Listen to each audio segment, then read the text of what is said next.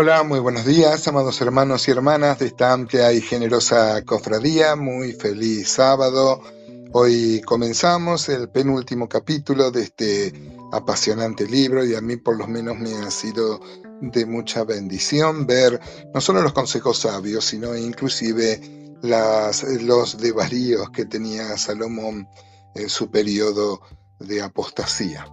Ahora comenzamos el capítulo 11 y tenemos que Salomón insta a, los, a la gente rica a, hacer bien al prójimo, con unos proverbios un tanto extraños, pero es la, es la interpretación que se hace de los textos conforme a la visión este, hebrea y en el Antiguo Testamento. Eh, uno nunca sabe las vueltas de la vida, así que uno tiene que ser generoso, si tiene dinero, ayudar a quien pueda. Ese es un buen espíritu y un buen criterio para la vida. Gálatas 6.9 dice, no, no nos cansemos de hacer el bien, porque a su tiempo cegaremos y no desmayamos. Y este versículo es muy claro porque muchas veces uno se cansa de hacer el bien, en especial si no hay una retribución, ¿no? Uno tiene que hacer todo para la gloria de Dios, todo para el beneficio de la extensión del reino. Y entonces lo que uno hace es, lo hace por Dios. Dice la Biblia que el que da al pobre a Jehová presta. Así que Dios eh, nunca olvida, Dios no hace la vista gorda ante, ante inclusive los los sucesos nimios de nuestra generosidad, de nuestra... Eh, eso, de nuestra generosidad con la gente menos afortunada. También encontramos en este párrafo una, una, observación que sabiamente hace Salomón acerca de que Dios tiene sus propósitos eh, y uno nunca sabe, ¿no? De la misma forma que uno ignora eh, cómo crecen los huesos en un bebé, en el, en el vientre, o cómo crece la semilla debajo de la tierra sin que uno la vea. Eh, Dios muchas veces está obrando sin que nosotros veamos y siempre Dios este, tiene lo mejor preparado para nosotros, por más que a veces no lo comprendamos, ¿no? Dice Romanos 8 que sabemos que a los que aman a Dios todas las cosas les ayudan a bien, esto es, a los que conforme a su propósito son llamados. A veces nos cuesta entender que una enfermedad, que una dificultad, que algo va mm, a ser para bien, pero si uno ama a Dios, la sentencia está clara y es Dios quien está obrando, como dice aquella canción, su perfecta voluntad. Así que leamos los primeros seis versículos del capítulo 11 de Eclesiastés. Dice así la palabra de Dios, echa tu pan sobre las aguas, porque después de muchos días lo hallarás. Reparte a siete y a una ocho, porque no sabes el mal que vendrá sobre la tierra. Si las nubes fueren llenas de agua, sobre la tierra la derramarán, y si el árbol cayere al sur o cayere al norte, el lugar en el que el árbol cayere, allí quedará.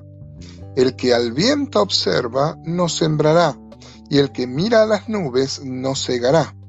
Como tú no sabes cuál es el camino del viento o cómo crecen los huesos en el vientre de una mujer encinta, así ignoras la obra de Dios, el cual hace todas las cosas.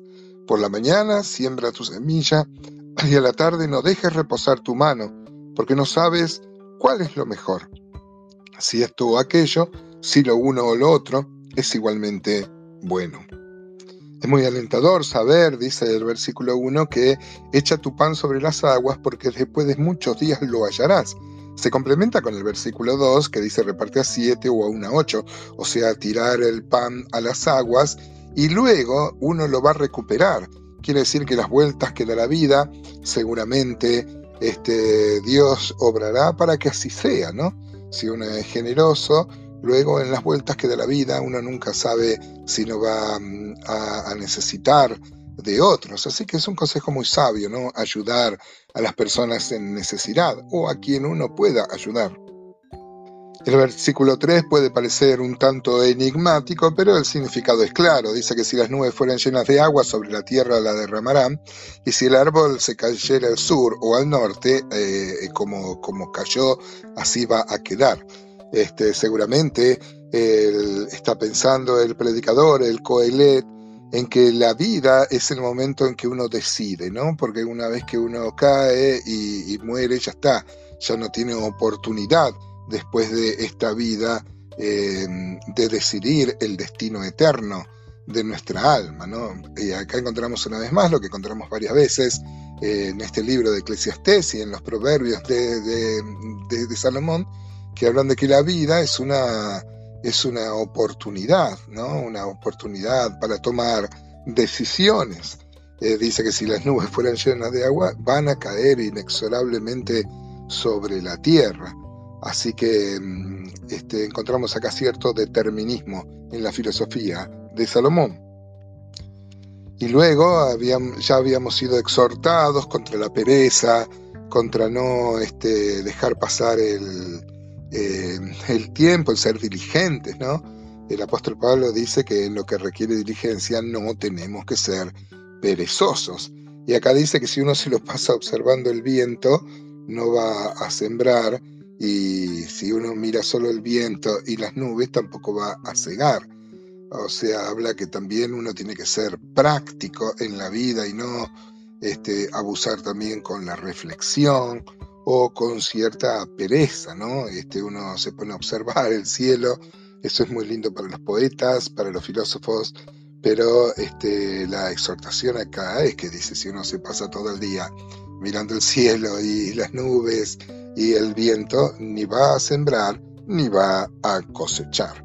Y el 5 es muy sabio, dice, como tú no sabes cuál es el camino del viento o quizás del espíritu. Ustedes saben que ruaj en, hebreo es tanto viento como espíritu, ¿no? Y quizás si se hubiera traducido espíritu tendría más sentido. Dice, como tú no sabes cuál es el camino del espíritu o cómo crecen los huesos en el vientre de la mujer encinta, así ignoras la obra de Dios, el cual hace todas las cosas.